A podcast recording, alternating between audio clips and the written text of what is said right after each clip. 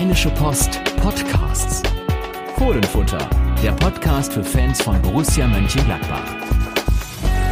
Da sind wir wieder mit dem Fohlenfutter Podcast mit mir, Janik Sorgatz und mit Carsten Kellermann. Hallo. Hallo und einer Folge nach dem 33. Spieltag, vor dem 34. Spieltag, also wenn man so will, einer ganz besonderen und es ist die Folge nach einer Niederlage. Mal wieder. Eine Heimniederlage gegen den VfB Stuttgart. 1 zu 2 hat Borussia verloren. Carsten, wir waren am Samstag beide im Stadion und ähm, sowohl konsterniert als auch überrascht über das, was wir da gesehen haben. Also eigentlich typisch wie immer in dieser Saison.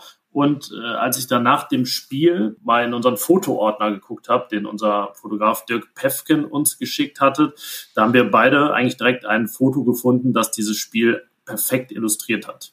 Ja, ein Foto von Matthias Ginter, der saß dort äh, in dem neuen Outfit. Die Brussen haben ja am Wochenende das Outfit, das Heimoutfit der neuen Saison präsentiert. Und Matthias Ginter, der Abwehrchef, saß dann da auf dem Rasen und irgendwie war das Stadion total leer, niemand um ihn herum.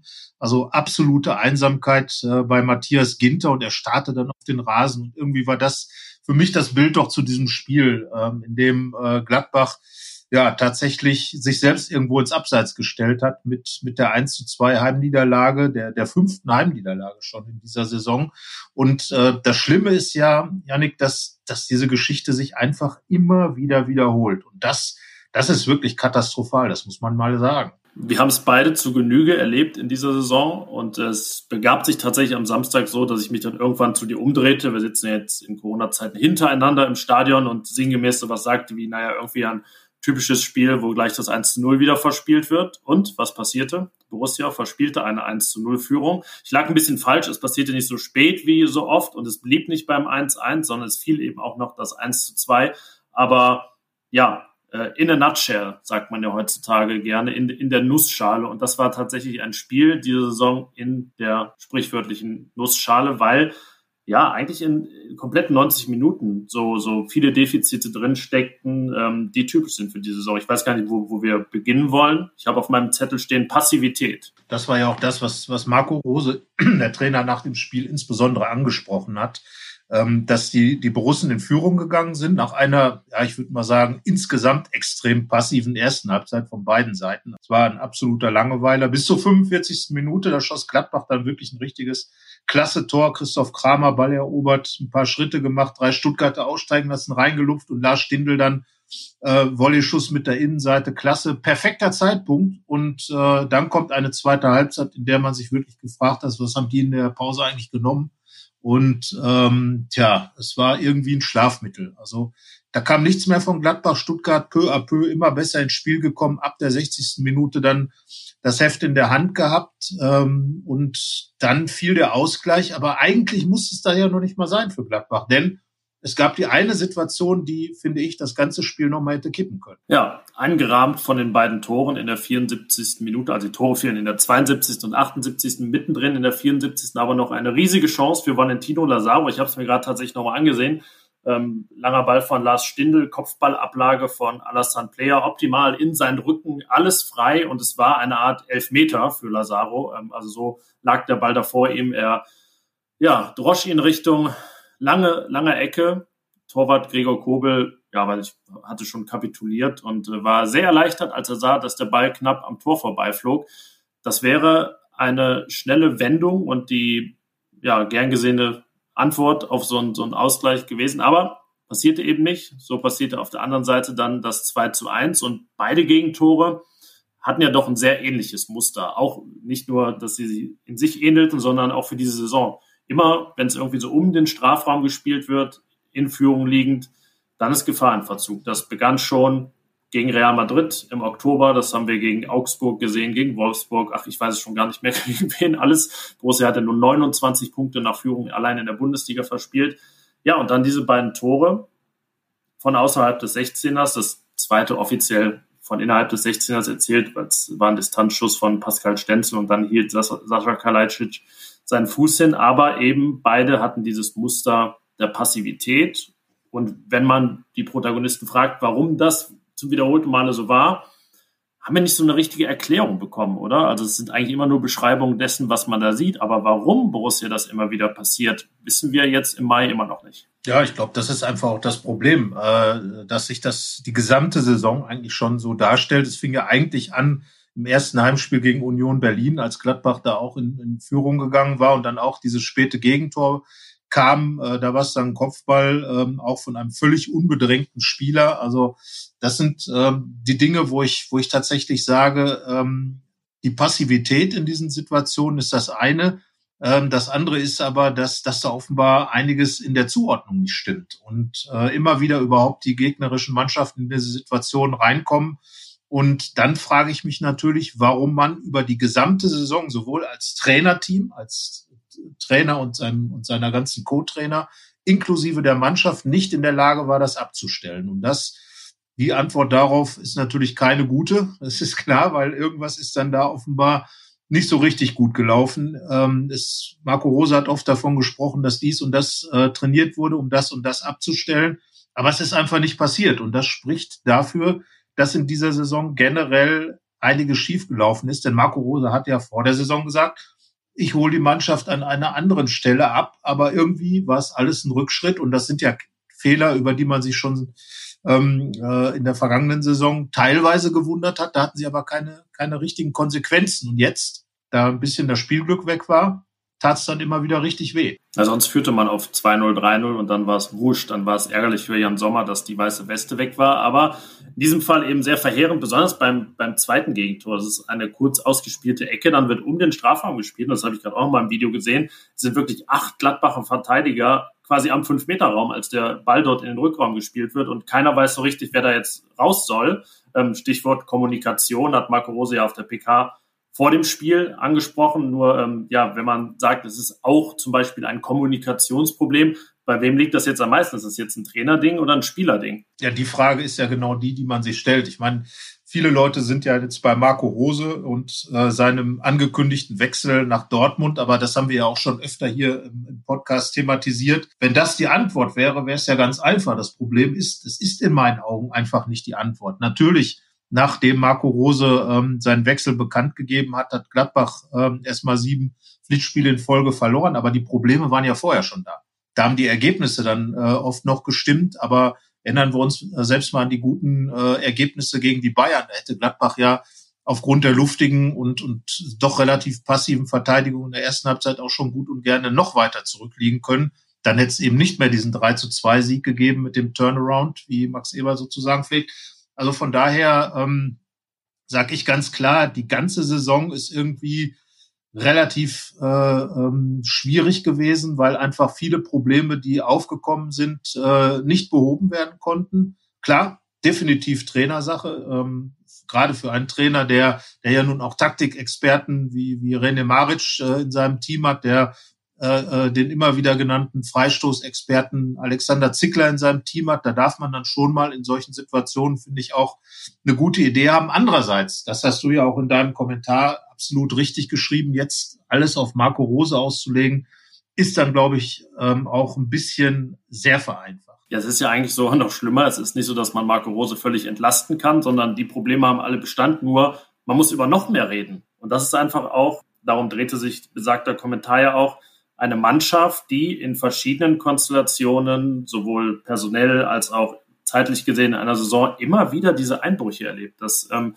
fing ja schon 2015 an, äh, zum Start damals unter Lucien Favre und eigentlich mehr durchgegangen. Jede Saison gab es eine wirkliche Einbruchphase und richtig stabil war nur die erste unter Marco Rose.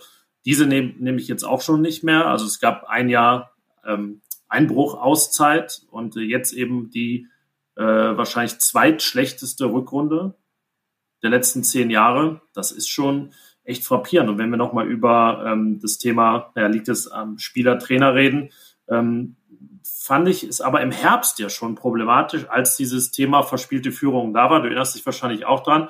Wenn wir danach gefragt haben, woran das liegen kann, wie kann man das beheben, gab es ja erstmal eine gewisse Abwehrhaltung wochenlang. Ich kann mich daran erinnern, es dauerte dann bis in den November nach dem Augsburg-Spiel, als dann überhaupt mal anerkannt wurde, ja, da ist ein Problem da und das muss angegangen werden und es ist jetzt ein halbes Jahr her und es ist nicht behoben worden. Das ist schon eklatant. Ich will jetzt tatsächlich noch einen Schritt weiter zurückgehen, denn ähm, Äh, also im Grunde. Damals unter Udo Lattek, da fing alles an. Nein, nein, tatsächlich äh, damals unter Marco Rose fing eigentlich schon alles an. Äh, weil wenn man jetzt die erste Saison, die mit einem hervorragenden Ergebnis geendet hat, äh, tatsächlich genauer analysiert, erinnere ich mich an ein Gespräch mit unserem Kollegen Thomas Gruhlke, der irgendwann ankam und sagte, sag mal, die kriegen ja ständig späte Gegentore noch. Äh, ähm, du hast gesagt, da führte man dann 2-3-0. Ich erinnere mich an das Spiel gegen Frankfurt oder so oder, oder auch gegen Freiburg, als es dann immer noch mal geklingelt hat. Und ähm, da war es einfach so, dass das gut vorgelegt worden ist, ähm, was jetzt oft verpasst wurde nach Führung. Aber dass es trotzdem diese Lachsheit zum Ende in und Gladbach hat tatsächlich in der ersten Marco-Rose-Saison die meisten Tore in der Schlussphase kassiert. Bedeutet, wenn ich in der äh, äh, vorherigen Zeit nicht genug Tore schieße, dann bekomme ich halt hinten Probleme nach hinten raus. Das heißt also, das Problem generell war schon vorher da und ähm, das kleine Einschub da sogar, man hat beide Pokalwettbewerbe in der ersten Saison in der Schlussphase verspielt. Ja, natürlich. Und äh, das muss man dann einfach sehen. Gladbach hat natürlich da auch des Öfteren späte Tore geschossen. Wir erinnern uns an Bayern, wir erinnern uns an, an Rom. Das sind die beiden Spiele, die Marco Rose auch als seine Highlights äh, in den Heimspielen. Äh, Stuttgart war ja für ihn der Abschluss seiner Heimphase bei Borussia Mönchengladbach da hervorgehoben hat. Aber wie gesagt, das Problem der späten Gegentore und der Unkonzentriertheiten, das gab es schon in der ersten Saison. Das wurde dann ähm, über, übertüncht, würde man sagen. Man kann aber auch sagen, es hat keine große Relevanz gehabt, weil einfach äh, der Rest gestimmt hat. Also würde ich sagen, äh, Dinge, die man im Erfolg übersieht, sind teilweise die größeren Probleme und weiten sich dann aus, wenn eben nicht mehr alles optimal läuft. Ich erinnere mich an die Zeit unter André Schubert. Da ähm, war es ja hinten auch in den Phasen, wo man die Heimspiele zum Beispiel noch hochgewann, ja auch immer schon mal luftig. Da hatte dann keine Konsequenzen oder es passierte nur auswärts. Ne? Damals ja große Diskrepanz heim-auswärts. Ja, das ist ein gutes Stichwort. Genau dieses äh, das Übersehen von Defiziten im Erfolg kann sich fatal auswirken. Jetzt habe ich gerade das Stichwort Heimspiele gegeben. Das ist ja auch etwas, was äh, von dieser Saison bleiben oder auch vielmehr eigentlich nicht bleiben wird, weil zu Hause eben extrem wenig gepunktet wurde. Nun ist es eine spezielle Saison. Klar, fast komplett ohne Zuschauer, außer gegen Union gut 10.000 und die 300 gegen Wolfsburg. Ähm, hat es deswegen eine große Aussagekraft, dass Borussia nur 28 Heimpunkte geholt hat? Du hast das Ganze mal analysiert. Also ich würde eher sagen, äh, wenn man dann die 23 nicht geholten Punkte mal in den Fokus nimmt, dann wird die Dimension ja noch deutlicher. Also 23 Punkte zu Hause zu verspielen, hat es in den letzten zehn Jahren selten gegeben.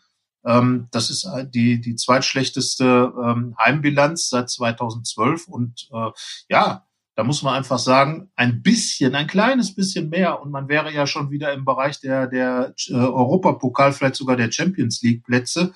Fünf Heimniederlagen, vier Unentschieden, das heißt also neun von 17 Heimspielen nicht gewonnen und vor allem Niederlagen gegen Mannschaften aus dem unteren Tabellendrittel. Und genau das war ja in der vergangenen, in der ersten Rohsaison das große Plus der Borussen, dass diese Mannschaften zu Hause einfach teilweise auch deutlich geschlagen wurden.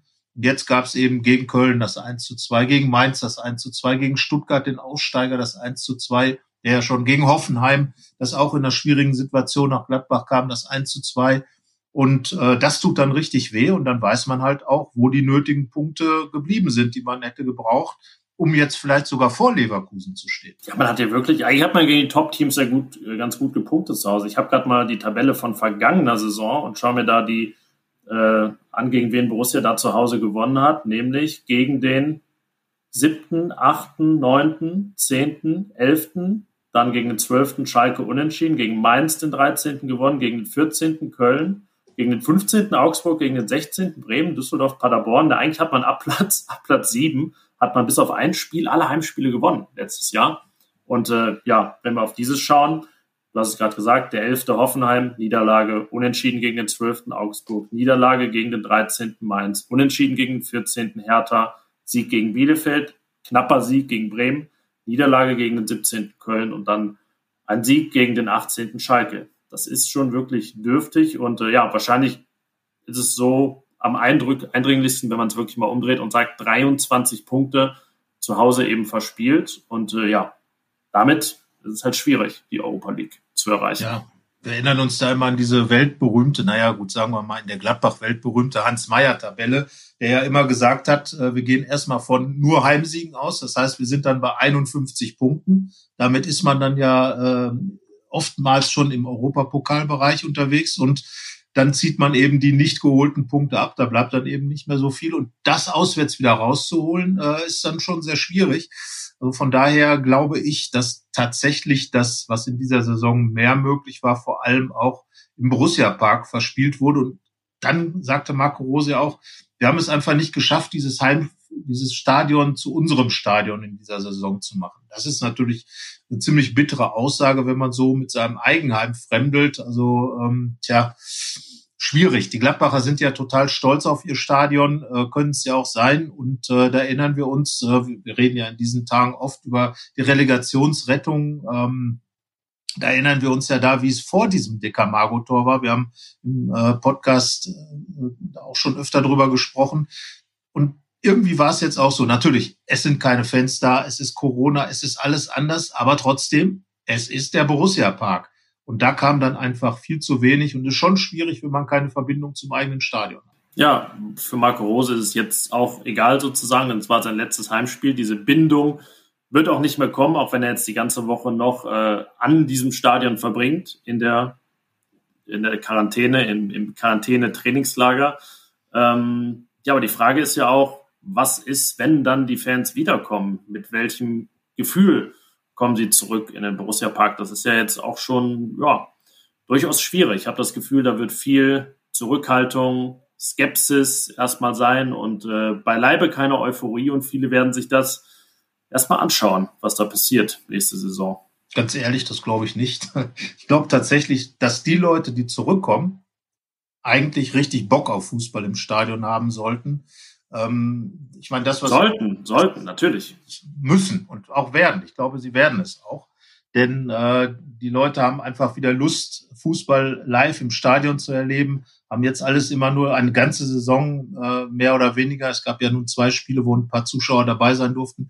Aber ich glaube, so dieses ganze Gefühl, die ganzen Emotionen und all diese Dinge, die müssen dann mal wieder raus. Von daher glaube ich schon, dass da relativ schnell sich wieder die Connection da herstellen wird. Ähm, zumal ja auch, ähm, ja, Marco Rose ist dann nicht mehr da, dann ist Adi Hütter, der neue Trainer, da.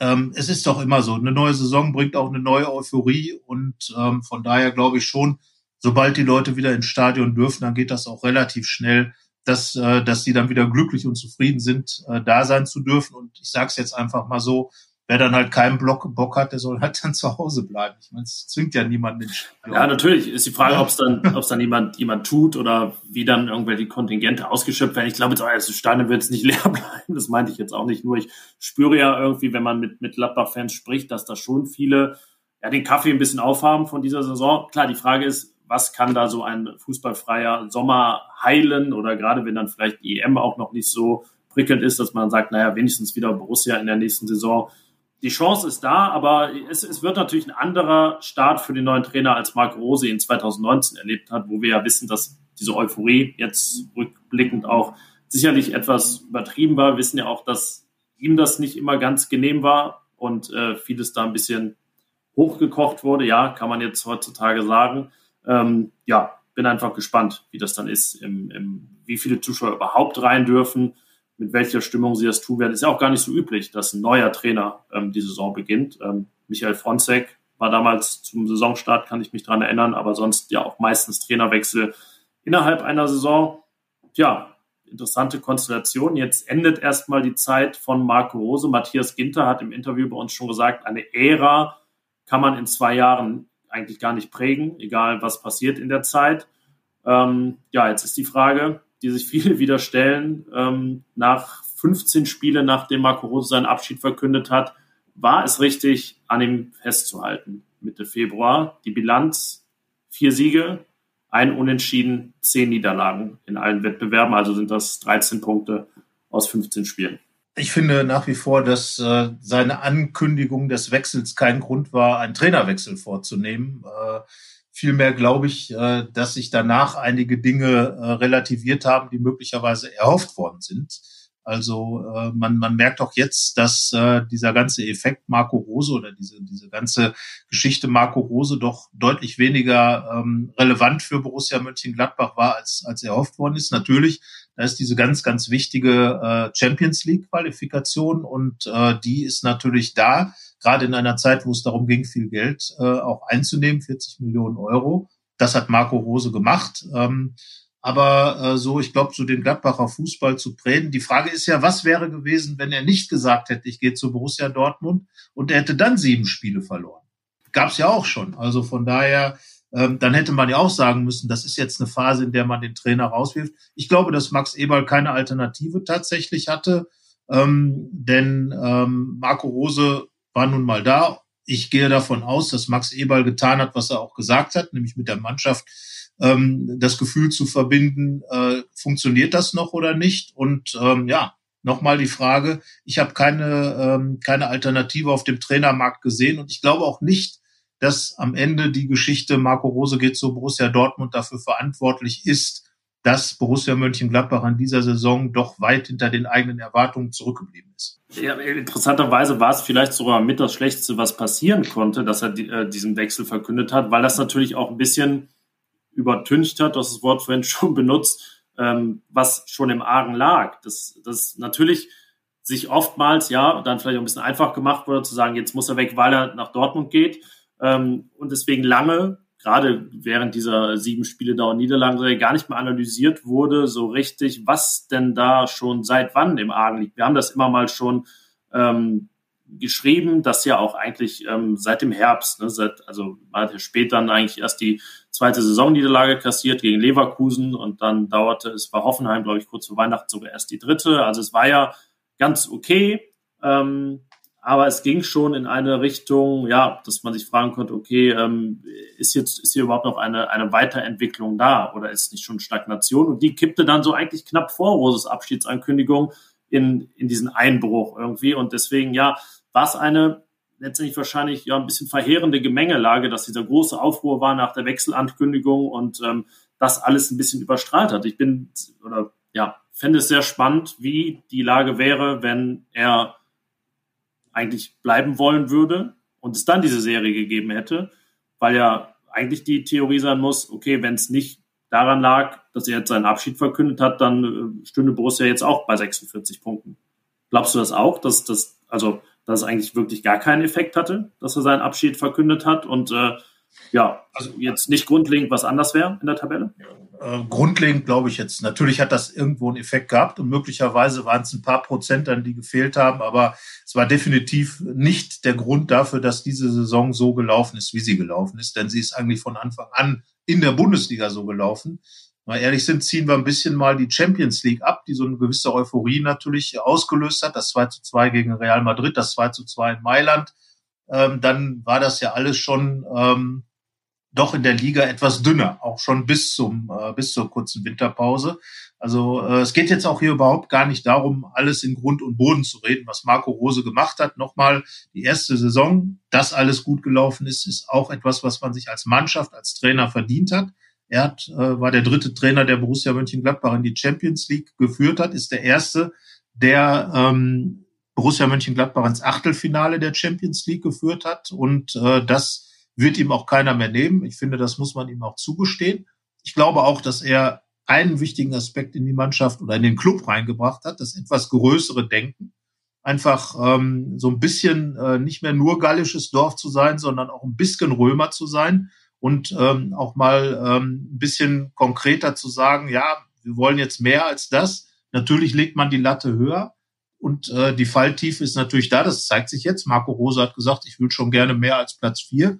Jetzt wird es möglicherweise weniger als Platz neun. Aber ähm, klar, dafür gibt es dann natürlich auch Kritik. Aber vielleicht so diese Größe oder diese, diese, diesen Rücken, dieses Kreuz zu haben, sich genau dieser Problematik vorher auch nicht schon zu entziehen, indem ich einfach ganz klein mich mache, sondern sagen, so, wir sind Borussia Mönchengladbach, wir spielen um äh, mindestens um den fünften, vierten Platz mit. Wir wollen einfach wieder dahin, wo wir vor zwei Jahren waren. Und ähm, das ist, finde ich, das, was Marco Rose dann auch vermittelt hat. So ist Borussia auch in der Champions League dann aufgekommen, hat diesen zweiten Platz belegt. Ähm, aber was finde ich schwierig ist, ist einfach die strukturelle Situation der Mannschaft. Das ist für mich auch der Grund für die ähm, doch üppige Gegentorzahl, 54 Gegentore. Und ich glaube, das ist das größte Problem, was Borussia im Moment hat. Ja, und wir äh, wollen ja auch gar nicht alles verbal niederbrennen, was jetzt in diesen zwei Jahren war. Das, das kann man auch gar nicht. Ich meine, Marco Rose hat den Punkteschnitt, der knapp über ähm, Dieter Hecking und André Schubert liegt. Nur, ja, man misst es eben ja an dem dran, womit er gestartet ist und was vor allen Dingen auch das erste Jahr gebracht hat. Und dann ist es natürlich so ein bisschen von, äh, naja, gar nicht mal einen Schritt vor, einer zurück, sondern irgendwie war einer nach rechts, einer nach links ungefähr. Ähm, das zeigen ja auch, auch viele Zahlen. Rose sollte, das hat Max Eberl immer so genannt, diese Aktivität on top bringen. Das hat er eigentlich nur latent getan. Es gibt natürlich Fortschritte im äh, läuferischen Bereich, aber nicht die, die man sich vielleicht erhofft hat oder die es bräuchte, um dann wirklich als aggressives Team oder als Pressing-Team zu gelten und gleichzeitig eben aber auch statistisch gesehen, und man sieht es ja auch auf dem Platz, Rückschritte im äh, Ballbesitzspiel. Und ja, deswegen ist es so ein, ja, so würde ich es jetzt mal nennen, einen Schritt nach rechts, einen nach links und irgendwie steht man relativ an der gleichen Stelle oder zumindest an einer ähnlichen wie vor zwei Jahren. Ich glaube sogar, dass einfach hier belegt worden ist, dass Borussia Mönchengladbach Borussia Mönchengladbach ist, nämlich ein Verein, eine Mannschaft, äh, die genau dieses kann, nämlich einerseits den dritten Platz, andererseits aber auch den neunten Platz bekommen, wenn nicht alles optimal läuft oder wenn alles optimal läuft. Und dass eben auch Marco Rose, trotz aller, ähm, aller Vorschusslorbeeren, diese Situation für Borussia Mönchengladbach nicht ändern konnte. Das gewisser, sage ich jetzt mal, Erkenntnis, äh, theoretischer Ansatz zu sagen, Borussia Mönchengladbach ist einfach ein Club, der eine gewisse Range abbildet und der zwischen den Polen dritter Platz, neunter Platz eigentlich dann irgendwo auch so seine Wahrheit finden muss und die kann halt mal besser oder mal schlechter sein. Es schien, das müssen wir ja auch zugeben, äh, äh, da schon einen Schritt weiter zu sein, nachdem in den beiden Saisons vorher ein Punkteschnitt von 60 äh, geholt worden ist im Durchschnitt. Also einmal 55, einmal 65 ist ja leicht zu errechnen, selbst für mich, der kein Mathe-Genie ist, äh, dass das 60 Punkte sind. Ähm, ja, aber die Realität war dann eine andere. Borussia Mönchengladbach ist anfällig, wenn nicht alles optimal läuft, auch mal einige Dinge nicht so gut zu machen. Und das konnte Marco Rose nicht verhindern. Und das ist eigentlich so für mich die große Erkenntnis dieser zwei Jahre. Im Endeffekt das, was du auch gesagt hast. Gladbach ist bei sich geblieben, was ja eigentlich positiv ist. Aber letzten Endes auch ist es ja rechts, links ist ja ein Treten auf der Stelle. Ja, und Rosa hat, das hast du ja gerade gesagt, dieses Spektrum eigentlich sehr gut abgesteckt. Ne? Er hat auch international gezeigt, was gehen kann. Im Jahr davor in der Europa League aber gesehen, dass Borussia Mönchengladbach, wenn es nicht so läuft, auch gegen Wolfsberg verlieren kann und gegen Başakşehir dann noch äh, das Weiterkommen verspielen. Hat gezeigt, dass es nicht unmöglich ist, ins Achtelfinale in der Champions League zu kommen. Ja, und in der Bundesliga ist die Range jetzt gerade eben 46 bis 65 und die Frage, die sich stellt, ist, wo er und Borussia am Ende der Saison landen. Bei 46, bei 47 oder bei 49. Und diese Frage wird beantwortet in Bremen unter doch sehr, sehr interessanten Umständen, wie wir seit Sonntag wissen. Ja, Werder Bremen hat tatsächlich Viele Gladbach-Fans haben gleich dann auch gefordert, dass hier soll, selbiges passieren soll. Hat tatsächlich nochmal den Trainer rausgeschmissen, äh, Florian Kofeld, der ja eigentlich äh, bis zum Saisonende bleiben sollte und hat jetzt, ähm, ja, Herrn Schaf wieder an der Seitenlinie stehen, der ja für tolle Bremer Zeiten steht, der ewig Bremen-Trainer war, damit Klaus Allos einfach einen riesen Job damals gemacht hat. Und äh, da setzt man jetzt vielleicht so ein bisschen auf die Kraft der Geschichte, auf die Kraft der Erinnerung. Große Werderabende und äh, jetzt soll eben Borussia Mönchengladbach als letzter Gast in dieser Saison ähm, das dann eben zu spüren bekommen. Ich meine, wir haben ja alle damals die Europapokalspiele von Werder gesehen äh, ähm, in, im, im Weserstadion und äh, haben mit Sicherheit uns äh, daran auch erfreut, wo, wo wirklich gekämpft, gefeitet, wo Dinge möglich gemacht wurden, mit denen man nicht mehr gerechnet hat. Und dafür steht dann ja auch letzten Endes äh, Thomas Schaf unter anderem. Ähm, und von daher, klar, guter, guter Schachzug mit Sicherheit, wird emotional sicherlich Bremen nochmal zusammenbringen. Ähm, die Frage ist jetzt, äh, welche Rolle möchte jetzt Borussia Mönchengladbach spielen? Typische Gladbach-Fans sind ja dem Fatalismus, das stellten wir ja auch schon öfter mal fest, verfallen und sagen, natürlich, jetzt gibt es da 0 zu 5. Ähm, ich glaube nach wie vor, dass Gladbach da gewinnen wird, aber ähm, dazu muss man natürlich einiges äh, anderes auf den Teller bringen als das, was jetzt äh, gegen in München und gegen den VfB Stuttgart. Aber du kennst doch die Bremer. Was gibt's denn da? Was gibt's denn da? Ja, als, als ich in Bremen war, waren sie äh, in, in der Saison das einzige Mal wieder ganz weit vorne dabei und haben 53 Punkte geholt. Also ich will jetzt nicht sagen, dass es da einen Zusammenhang gibt. Ähm, aber schon damals war es eben ein bisschen auf Kante genäht. Es war ja die letzte Saison von Max Kruse, der dann nach 2018, 19 den Verein verließ und weil ich nie verstehen konnte, dass da es ähm, nicht alles in Gang gesetzt wurde, dass er seinen Vertrag verlängert. Nach dem Motto, koste es, was es wolle. Also, und wenn er eben fünf Millionen verdient hätte und man sich so weit gestreckt hätte, wenn ich sehe, was Werder danach für bestimmte Spiele ausgegeben hat, ähm, ja, hätte sich das finanziell gelohnt. Ja, und das hat so das erste Loch in den Kader gerissen und ist äh, ja inzwischen so ein gewisser Negativstrudel in Sachen Personal, per, Personalpolitik, so sorry, heißt es. Ähm, ja, mündete dann darin, dass man aufgrund der Corona-Krise zu Beginn dieser Saison auch noch Davy Klaassen verkaufen musste, um einfach Geld zu generieren. Jetzt wäre da ja auch finanziell wirklich am Abgrund. Ich weiß gar nicht genau, was da passieren würde, wenn man wirklich absteigt. Ähm, ja, Florian Kofeld war der große Hoffnungsträger. Eigentlich ja, äh, war die Hoffnung, dass er vielleicht der neue Thomas Schaf werden kann. Jetzt sind es dreieinhalb Jahre geworden als Cheftrainer. Das ist ja schon heutzutage durchaus eine Zeit, aber man hat sich da noch ein bisschen mehr erhofft. Ähm, ja, er hat es irgendwie nicht mehr geschafft, dem Ganzen seinen Stempel aufzudrücken. Ja, auch sehr fußballorientiert, sehr aufs Spielerische ähm, den Fokus gelegt. Eigentlich ja ein prädestinierter Werder-Trainer, also wirklich offensiv, mit aber auch technisch gutem Fußball. Dann vielleicht auch mal das eine Gegentor hinten mehr, aber genau das hat man in Bremen ja immer sehr gerne gesehen. Ähm, aber weil es die Mannschaft nicht mehr hergab, musste er sich fast schon ein bisschen selbst verraten. Gerade dieses Jahr. Werder hat ja wirklich teils gruseligen Fußball gespielt und ähm, man konnte eher verwundert sein, dass sie zwischenzeitlich elf Punkte Vorsprung hatten auf den Relegationsplatz. Aber jetzt ist halt in den vergangenen Wochen dieses Kartenhaus völlig zusammengebrochen und äh, ja, Werder auf den Relegationsplatz abgerutscht und empfängt auf diesem stehend Borussia am Samstag die damit mal wieder im Abstiegskampf angekommen ist. Herzlichen Glückwunsch. Gladbach nicht äh, als Beteiligte sozusagen, sondern als äh, Gastmannschaft, als eine Mannschaft, die in eine ganz, ganz interessante Konstellation reingerutscht ist. Denn äh, eigentlich muss äh, Borussia selbst von, ist jetzt abhängig eigentlich oder ist einerseits spielt für und ist abhängig von Mannschaften, die eigentlich die Gladbacher gar nicht mögen. Einerseits müsste Gladbach äh, profitieren von einem Sieg von äh, Rasenballsport Leipzig in bei Union Berlin, um noch die Chance auf diesen siebten Platz zu haben. Denn egal wie ähm, Gladbach spielt, wenn Union Berlin gewinnt, dann ist Essig damit. Ähm, also muss RB Leipzig, also dieses Fußball was holen zumindest, ja. Ja, was holen, was holen und ähm, dieses Fußballprojekt ist ja bekanntermaßen für viele äh, Gladbach-Fans ein wirklich äh, knallrotes Tuch. Äh, zum anderen, vorher war es lustigerweise Borussia Dortmund, dass die Tür wieder äh, ein bisschen weiter aufgestoßen hat, indem es überhaupt diesen siebten Platz durch den Pokal, Einzug ins Pokalfinale zusammen mit RB Leipzig überhaupt äh, den siebten Platz zum Europapokalplatz gemacht hat. Ja, und auf der anderen Seite ähm, will der erste FC Köln ist jetzt Gladbach-Fan. Das hat Friedhelm Funkel, der, der Kölner Interimstrainer, gesagt.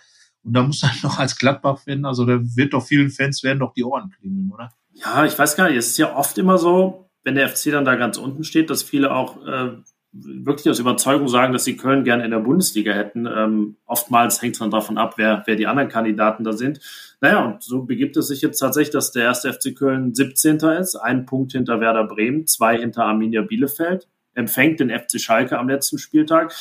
Und auch wenn Schalke jetzt Frankfurt geschlagen hat, kann man sich ja ausmalen, hm, Kölner Sieg, 33 Punkte. Da müsste Werder Bremen schon mindestens einen Punkt holen, um überhaupt eine Chance auf die Relegation zu haben und müsste einfach auch gewinnen, um äh, die Relegation noch zu verhindern. Ähm, ja, das ist schon durchaus kurios. Ich weiß nicht, es wird jetzt äh, auf dem Platz natürlich gar keine Rolle in Bremen spielen, aber es ist ein äh, Randaspekt, der ja dem Ganzen nochmal eine gewisse Würze verleiht, zumal ja der erste FC Köln ohne einen Sieg in Gladbach im Februar schon abgestiegen wäre. Gut, ich meine, das äh, haben sich dann ja verdient, indem sie einfach hier gewonnen haben. Also von daher, ähm, da muss man dann einfach mal sagen, Chapeau, wenn, wenn eine Mannschaft wie Köln eben in Gladbach gewinnt. Und es war ja auch eigentlich das Spiel vor der Ankündigung, äh, Marco Roses zu Borussia Dortmund zu wechseln, in dem die äh, Herzen doch schon ganz schön hochgekocht sind, der Gladbach-Fans ja, es wird oft, oftmals mitgezählt zur Serie danach und dann muss ja, man dann, nee, Moment, das ne? war davor, das war davor.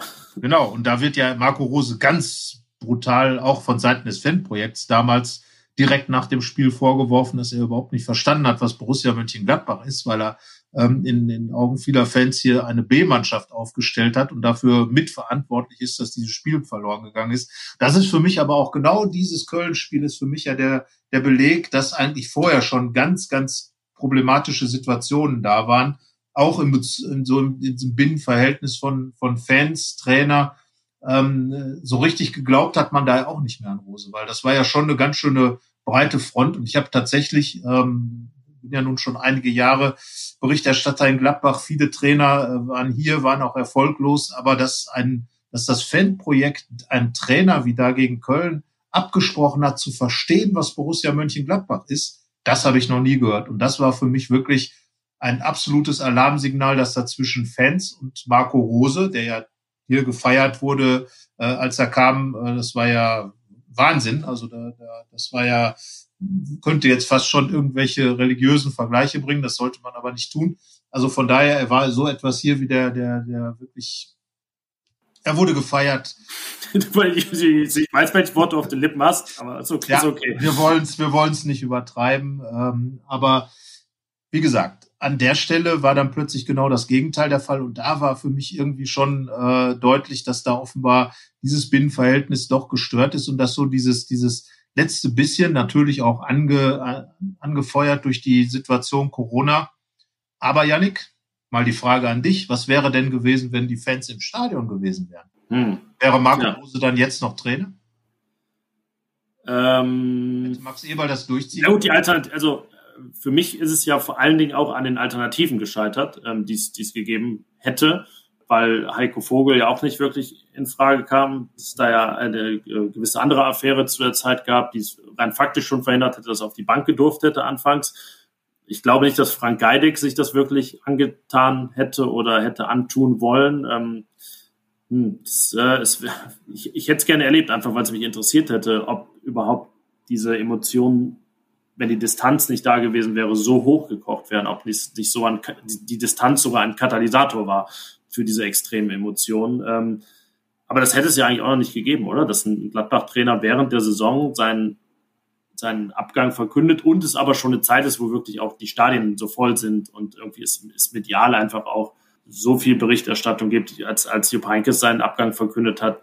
Naja, da gab es danach ja wahrscheinlich mal Spiele mit 11.000 Zuschauern, oder? Also es hätte ja eine ganz andere Dimension gehabt. Ja gut, vor allen Dingen gab es danach zehn Siege in Folge. Das ja also das ist das beste Mittel, ja.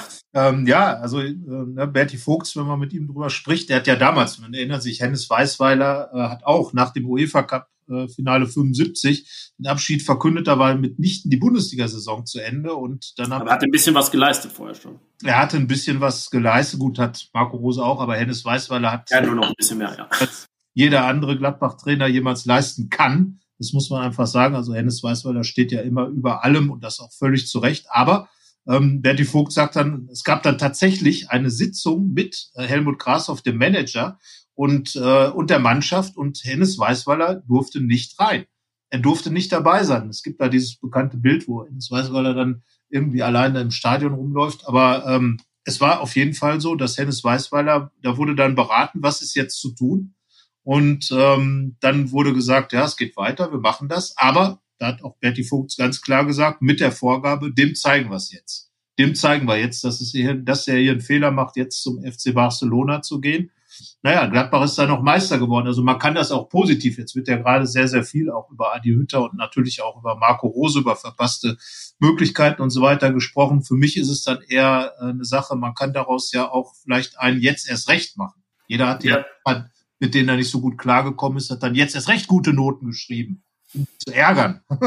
ne? Also das ist immer so, so die Geschichte, wie gehe ich damit um? Und wir reden über Fußballprofis und wir reden vor allem darüber, dass ja Marco Rose kann es ja letztlich egal sein, wo Gladbach nächste Saison spielt. Es wird ihm nicht egal sein, also das wäre jetzt eine Unterstellung, aber im Grunde genommen, er weiß, er spielt nächstes Jahr mit seinem neuen Verein in der Champions League. Edin Terzic hat das äh, realisiert. Er geht jetzt zum Pokalsieger. Ne, und die Gladbacher, das ist, bringt der Mannschaft ja nichts. Nee, gar nichts. Und deswegen ähm, ist das der Punkt, und greift ein bisschen Faden von vorhin auf, wo ich sage, Marco Rose auch eigentlich etwas entlasten kann, da ja so eine Mannschaft auch einfach mal, wie du gesagt hast, diese jetzt erst Rechthaltung entwickeln könnte. Und davon war Borussia wirklich äh, weit entfernt. Davon war sie auch ähm, weit entfernt als Dieter Heckings Abgang, also als er gegangen wurde, natürlich vor zwei Jahren, da war die Konstellation ja ein bisschen anders. Ähm, die hatte sie damals, als Lucien Favre hingeschmissen hat, hatte ich das Gefühl. Da ähm, war das Feuer ja schnell wieder entfacht und man brach nicht zusammen, sondern es war so, nee, jetzt geht's halt weiter hier irgendwie. Und natürlich ist es auch immer, ja, wenn man gegen Mainz irgendwie glücklich gewinnt, direkt das erste Spiel nach, nach seiner Abschiedsankündigung, dann läuft es vielleicht auch anders. Ja, das, das, wissen wir auch. Wir wissen ja, wie der, wie der Fußball funktioniert. Aber ähm, ja, diese mangelnde jetzt ist Rechthaltung, die ist sicherlich auch ein Punkt, die man, äh, der man, den man in dem Fall der Mannschaft vorwerfen muss. Und das führt ja dann auch dazu, dass man wirklich, ich meine, wir, wir saßen nun mal Samstag im Stadion, äh, dass man dann während Matthias Ginter halt unten auf dem Rasen saß und Start haben wir ja genauso äh, uns überlegt, wie kann das denn jetzt sein? Bayer Leverkusen spielt genau so, wie Gladbach es braucht. Äh, wir haben es ja auch getippt und gesagt, die werden gegen Union Berlin nicht gewinnen und die spielen dann eins zu eins. Und Gladbach hätte ja, ich sag jetzt nur gewinnen müssen. Also es ist immer noch so, dass die Stuttgarter einfach auch wirklich in der zweiten Halbzeit äh, für ein richtig gutes Spiel gemacht haben. Ja, ja schon bei einem Unentschieden hätte man es in eigener Hand gehabt. Also Leverkusen hat ja schon in Bremen nicht gewonnen ähm, hat dort 0 zu 0 gespielt und damit Gladbach die Tür aufgemacht. Also von daher, es ist schon etwas ärgerlich äh, und äh, dann wird einem diese Riesenchance, die ist dann da, sinnbildlich dann eben, äh, ohne ihn da jetzt äh, wirklich äh, weiter äh, runterputzen zu wollen, aber Valentino Lazaro mit seiner Chance, dieses Spiel nochmal äh, zu gewinnen für Gladbach. Und dann würde man jetzt über ganz andere Dinge reden. Dann würde man jetzt darüber reden, dass die Mannschaft ganz anders äh, äh mit dieser Situation umgehen konnte, dass eben dies und das passiert ist. Am Ende ist es dann vielleicht sogar ein Torschuss, der alles hätte komplett anders machen können.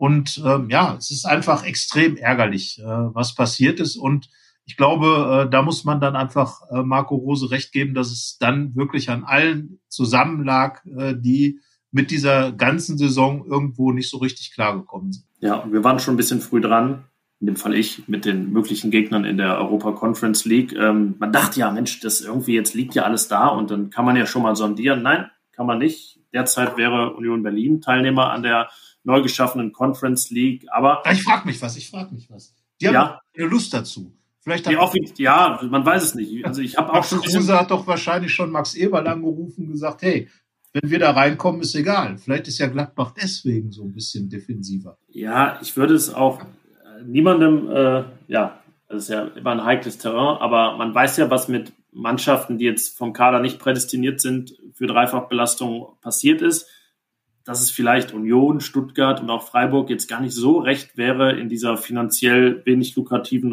Conference League zu spielen. Ja, man wird es am Ende dann annehmen, aber ähm, wahrscheinlich ist dann Borussia Mönchengladbach doch am ehesten der Verein, der sagt, naja, wir schaffen das, Europa ist Europa und ähm, ja, unser Kader ist dafür gemacht.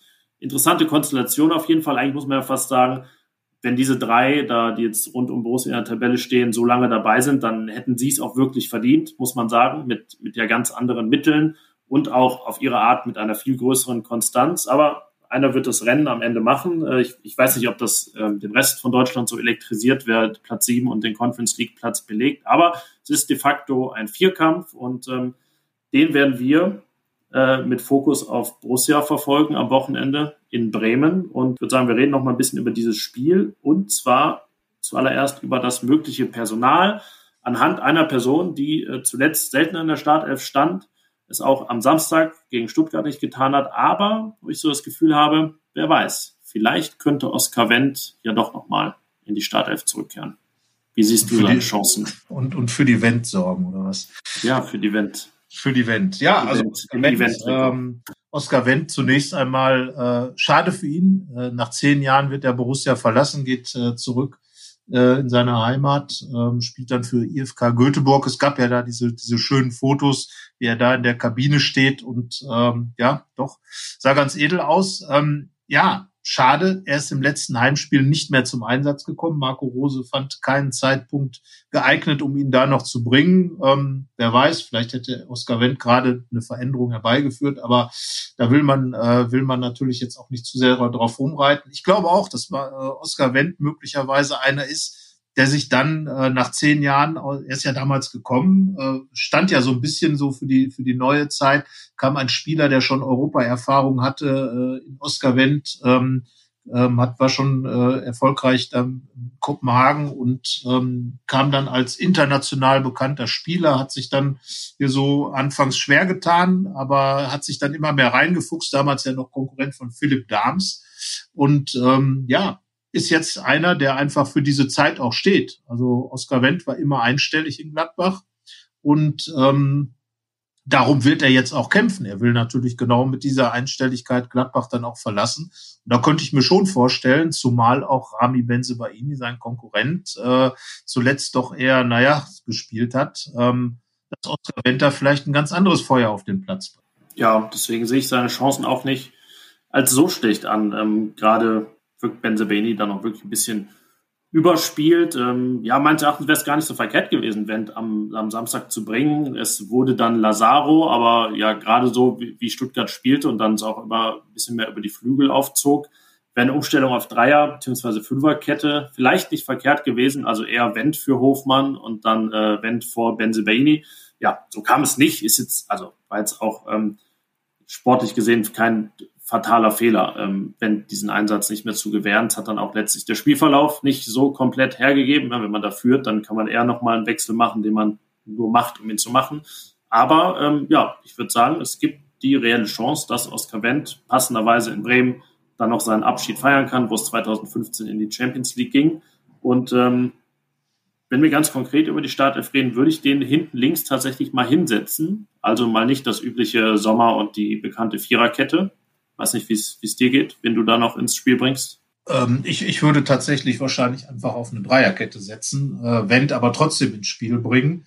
Äh, dann eben als vorgezogenen, außer ich würde auf ein 3-4-3 setzen. Das ist jetzt so das System, das mir im Moment am besten eigentlich gefällt, weil man da doch über die Flügel einfach Druck machen kann. Und ich glaube, eine, eine Mannschaft wie Werder Bremen musst du von Anfang an einfach relativ weit in die eigene Hälfte zurückdrängen. Ich vermute, das Selbstvertrauen der Bremer wird, äh, ähm, wenn man eine Situation mal hervorrufen kann, nicht so ganz gigantisch sein. Deswegen sage ich, ja, Wendt, aber dann eben als vorgezogener Außenverteidiger und möglicherweise für mich auch mit der Chance, ein Tor zu erzielen. Das wäre natürlich ähm, eigentlich, ne, das wäre nicht die Garantie für die Conference League, es wäre fast eine Sieggarantie, denn bis auf ein Spiel hat Borussia immer gewonnen, wenn Oskar Wendt getroffen hat.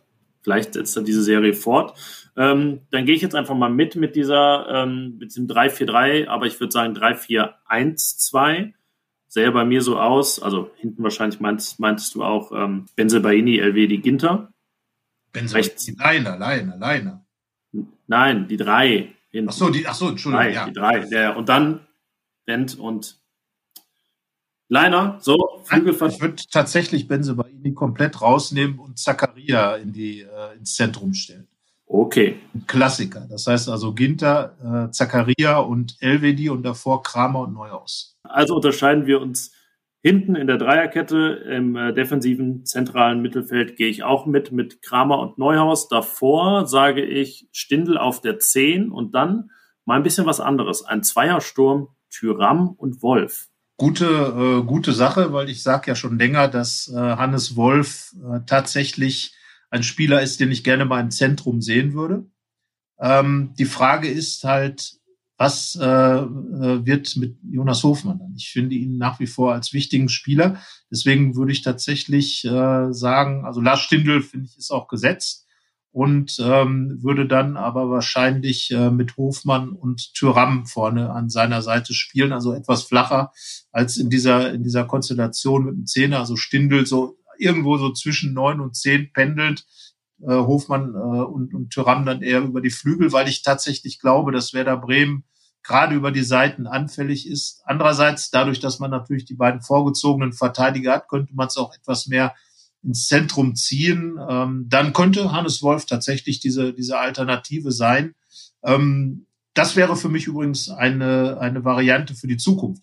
Ich wollte es gerade sagen, eine zukunftsträchtige Elf. Ähm, die Frage ist, inwieweit Rose in die Zukunft guckt oder auf die Gegenwart. Äh, äh ich will noch mal an Alassane Player erinnern, der in Bremen ja einen seiner, einen seiner großen Highlight-Spiele hatte, als er dort äh, in seiner ersten Saison mit einem Dreierpack ähm, überzeugt hat. Wir erinnern uns ähm, an, an dieses Spiel doch, äh, als er dann wirklich seine, seine, seine drei da in die Kamera hielt und wirklich alles, was er vor die Füße bekommen hat, reingemacht hat.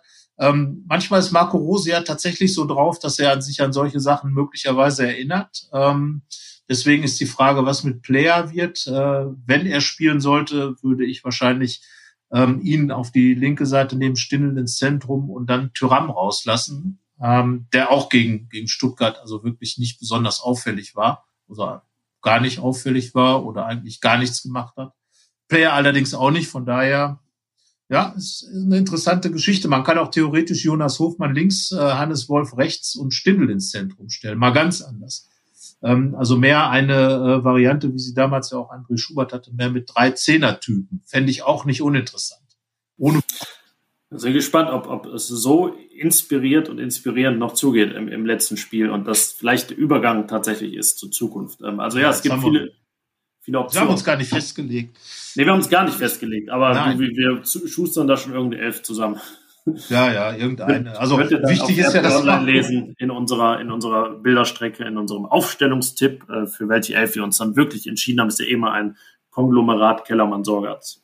Ja, genau. Und Thomas Gruhlke gibt auch noch seinen Senf dazu. Das ist so viel Senf, jede Menge Senf. ja, also von daher, nee, also wichtig ist einfach, glaube ich, äh, auch für so diese gesamte Zeit, die, die jetzt äh, vergangen ist, dass Gladbach einfach in diesem Spiel nochmal wirklich richtig vernünftig auftritt. Wenn man sich überlegt, es gab ja schon viele Spiele, du hast ähm, auch zuletzt nochmal drüber geschrieben, äh, dieses 1 zu 2 in Hamburg am letzten Spieltag, ähm, Katastrophen, ähm, Ausblick und, und so aus einer Saison rauszugehen und, und dann möglicherweise sich dann noch irgendwelche Vorwürfe gefallen lassen, man, man habe da irgendwie äh, nicht alles getan, um möglicherweise den ersten FC Köln zu helfen oder was weiß ich. Ähm, Gladbach sollte einfach ein gutes Spiel machen, äh, das erwarte ich auch von der Mannschaft. Äh, nach dieser doch, äh, sagen sehr ja, Auf- und Ab-Saison bleiben wir bei Matthias Ginter, der es bei uns im Interview so genannt hat. Aber äh, ich glaube, es ist einfach wichtig, aus so einer Saison wirklich mit einem guten Eindruck rauszugehen, weil der bleibt dann ja auch, gilt dann auch für Marco Rose. Für ihn ist es ja ohnehin eine ganz komische Situation. Edin Terzic hat jetzt in Dortmund da wirklich ähm, alles abgeräumt, was abräumbar war. Äh, ist jetzt auch noch einen Spieltag vor Schluss in die Champions League fix eingezogen damit ja gar keiner mehr gerechnet. Und da möchte ich vielleicht noch eins anmerken, ähm, dass für mich ja dieser Absturz von Eintracht Frankfurt, das heißt Absturz, Eintracht Frankfurt wird jetzt, äh, wird jetzt Fünfter. Die Normalisierung. Ja. Geht also in die, in die Europa League ähm, und hat jetzt eben diesen, diesen letzten Champions League Platz an Dortmund verloren. Wolfsburg hat, hat das stabil durchgezogen. Aber für mich liegt das Frankfurter Problem auch weniger in der Hütter-Verkündung, sondern schon bei dem Sieg in Dortmund, als man einfach dieses 2 zu 1 äh, oder diesen Sieg da äh, wahrscheinlich so interpretiert hat, dass nichts mehr schiefgehen kann. Dortmund abgeschlagen, ich glaube sieben Punkte, es waren sieben Punkte damals. Und ähm, von daher sage ich mal, ich glaube, dass so die dieser, dieser Klick, der möglicherweise dazu geführt hat, dass die Eintracht nicht mehr so griffig war, schon da in Dortmund stattgefunden hat. Und dann kam ja alles ins Rollen. Vielleicht wurde auch dann schon diese Hütter-Geschichte dann in dem Gedanken, wir werden auf jeden Fall die Champions League schaffen, freigegeben und, und, und, und. Also die größten äh, Fehler werden im Erfolg gemacht. Das wäre nicht das erste Mal und es ist ein blöder Spruch, aber ich glaube, er hat immer wieder die, äh, die Wahrheit. Wir haben es ja für Gladbach letztlich auch festgestellt, dass in der, in der Erfolgssaison vielleicht ein paar Dinge übersehen worden sind. Ja, und äh, dann auch wieder ein ähnliches Phänomen wie in Gladbach, dass dann ähm, der ganze Ärger um den Trainer vielleicht die anderen, die wahren Ursachen etwas übertüncht hat. Ähm, so ganz genau wissen wir es natürlich nicht, so ganz genau weiß man es vielleicht auch in Frankfurt nicht. Aber naja, auch da wird die Saison nächsten Spieltag zu Ende gehen. Borussia ja noch ein bisschen darauf angewiesen, auf Eintracht Frankfurt, denn die spielen gegen den SC Freiburg. Also da geht es ja mindestens um die Sicherung der Einstelligkeit in Gladbach. Einen müssen sie noch ähm, dauerhaft hinter sich lassen, denn bis jetzt ist nur der zehnte Platz sicher. Ja, jetzt ist die Frage, was macht Borussia? Der letzte Tipp für diese Saison. 2-0. Ende aus, wie damals. Zweimal Raphael. Nein, ja genau, zweimal Raphael. Dann machen wir diesmal eine, einen macht der Wendt. Dem würde ich es auch gönnen, glaube ich. Ja, dem würde ich es gönnen. Das wäre kitschig. Aber ne, egal, also, Fußball ja. ist kitschig. Fußball ist kitschig. So. Ja, gut, dann bist du der Kitschbeauftragte. Ich äh, sage, Borussia gewinnt, schleppt sich in einem ja dann doch äh, spannenden Spiel zu einem 3 zu 2 Erfolg. Ohne Wentor. Er will fünf Tore sehen. Der Sorgatz will fünf Tore sehen. Ich habe hab schon gegen Stuttgart so viele versprochen, dann sind es drei. Ohne Wendt. Okay, ohne Wendt. Ja, ohne Wentor. Mit Wendt, aber ohne Wentor. Ja. Ja, äh, beides würde ich nehmen. Ähm, 2-0 wäre vom Schreiben her wahrscheinlich einfacher. 3-2 wäre für alle normalen Beobachter interessanter. Also von daher so oder so setzen wir mal auf ein vor allem sportverbundenes Vergnügen. Und wir haben noch eine Empfehlung für euch. Diese Folge, wie gewohnt, am Montag erschienen, wann auch immer ihr sie hört. Das kann ja egal sein, wann sie erschienen ist. Aber am Mittwoch gibt es auch noch eine besondere Folge, eine Spezialfolge, nämlich mehr als eine Stunde, jetzt haben wir auch schon fast eine Stunde gesprochen, haben wir über die Relegation 2011 gesprochen, das große Jubiläum am Mittwoch, 19. Mai das Decamago-Tor, das berühmte, das Rückspiel dann am 25. Aber ihr könnt euch diese Folge anhören, wann immer ihr wollt. Es ist die dann 199. Was bedeutet nächste Woche nach dem Saisonende nicht nur das große Saison-Wrap-Up, sondern auch unser Jubiläum. 200. Folge. Da gibt's dann auch einen Spezialgast. Ist ganz viel, ganz viel Spezial bei uns. Und äh, ja, seid gespannt.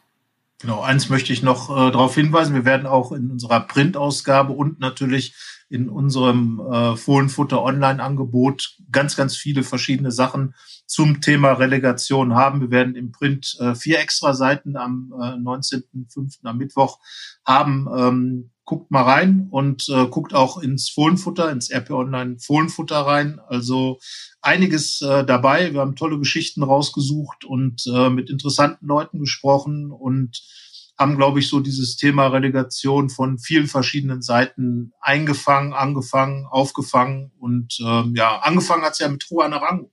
Der hatte Geburtstag und äh, Juan Arango war einer der Relegationshelden. Und äh, ja, wir vermissen immer noch seine Freistöße, oder? Ja, mal gucken. Vielleicht gibt's ja mal ein Freistoßtor in Bremen. Das, Durch äh, Wendt. Freistoßtor durch Wendt. Du legst dich richtig jetzt, äh, ja. lehnst dich richtig weit aus dem Fenster. Gut, deswegen beenden wir lieber diese Folge. Äh, Sportverbundes Vergnügen hast du gewünscht. Und äh, ja, euch dann viel Spaß mit der Relegationsfolge, wenn ihr sie hört. Und äh, wir hören uns dann spätestens nächste Woche zur 200. Folge Fohlenfutter Podcast. Bis dahin. Tschüss. Tschüss. Mehr bei uns im Netz www.rp-online.de